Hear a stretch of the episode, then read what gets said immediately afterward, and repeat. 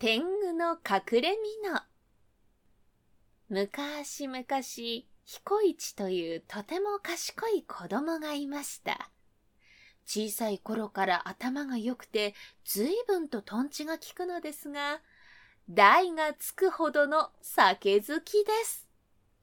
何しろ彦一の夢は、毎日たらふく酒を飲むことです。酒が飲みてえなあなんかうまい知恵はないだろうか。考えているうちに、ふと、それをかぶると姿が消えるという天狗の隠れ蓑のことを思い出しました。天狗は村外れの丘に時々やってくると言います。よし天狗の隠れ蓑を手に入れて酒をたらふく飲んでやろう彦一は早速ご飯を炊くときに使う火吹き竹を持って丘に来ました。いやあ、こいつはええ眺めだ。大阪や京都が手に取るように見える。見えるぞそう言いながら、火吹き竹を望遠鏡のように覗いていると、松の木のそばから声がしました。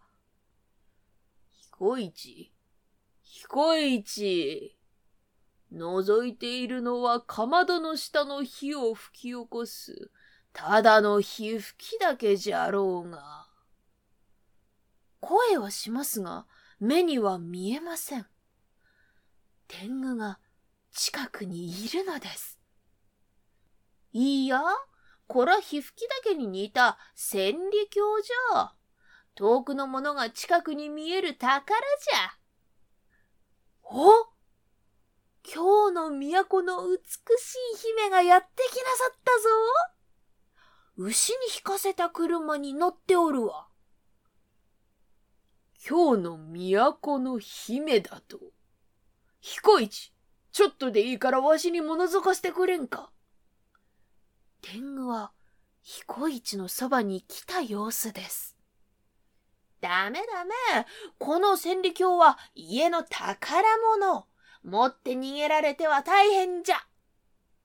その途端、目の前に大きな天狗が姿を現しました。大丈夫、逃げたりはせん。だけどそんなに心配なら、その間、わしの隠れ蓑を預けておこう。うん。それじゃあ、ちょっとだけだぞ。彦一は素早く隠れ蓑を身につけると、さっと姿を消しました。天狗は火吹きだけを目に当ててみましたが、中は真っ暗で何も映りません。彦一め、騙したなと気がついた時には、彦一の姿は影も形もありませんでした。隠れ蓑に身を包んだ彦一は、早速居酒屋にやってくると、お客の横に腰をかけて、とっくりのままぐびぐびとお酒を飲み始めました。それを見たお客は、びっくりして目を白黒させます。た、えー、とっくりが、一人でに浮き上がったぞ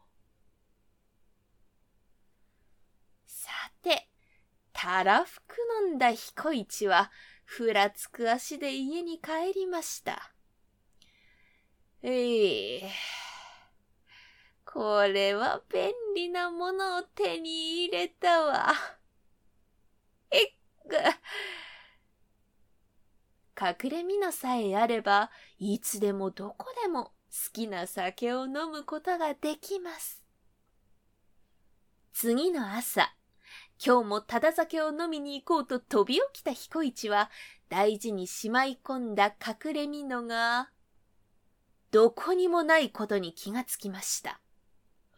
おいおっかつ、つづらの中にしまい込んだミノを知らんか？ああ、あの汚いミノなら、かまどで燃やしたよ。な、なんだと？覗き込んでみると、美濃はすっかり燃え尽きています。ああ、ああ、なんてことだ。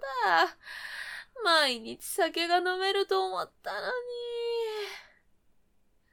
彦一はぶつくさ言いながら灰をかき集めてみると、灰のついた手の指が見えなくなりました。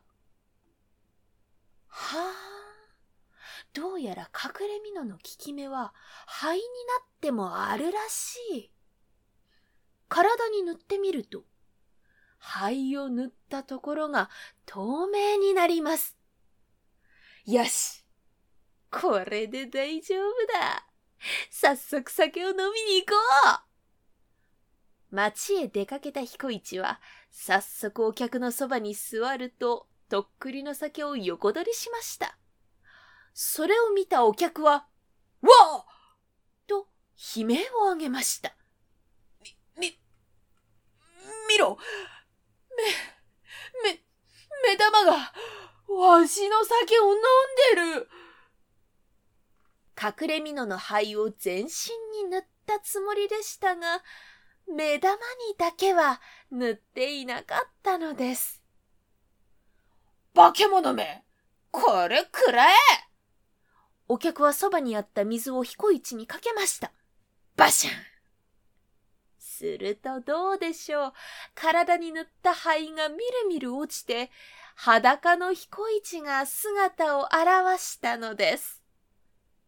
あてめえは彦一だなこいつめぶぬってやるわ、悪かった許してくれ彦一はそう言って、すっぱだかのまま、逃げ帰ったということです。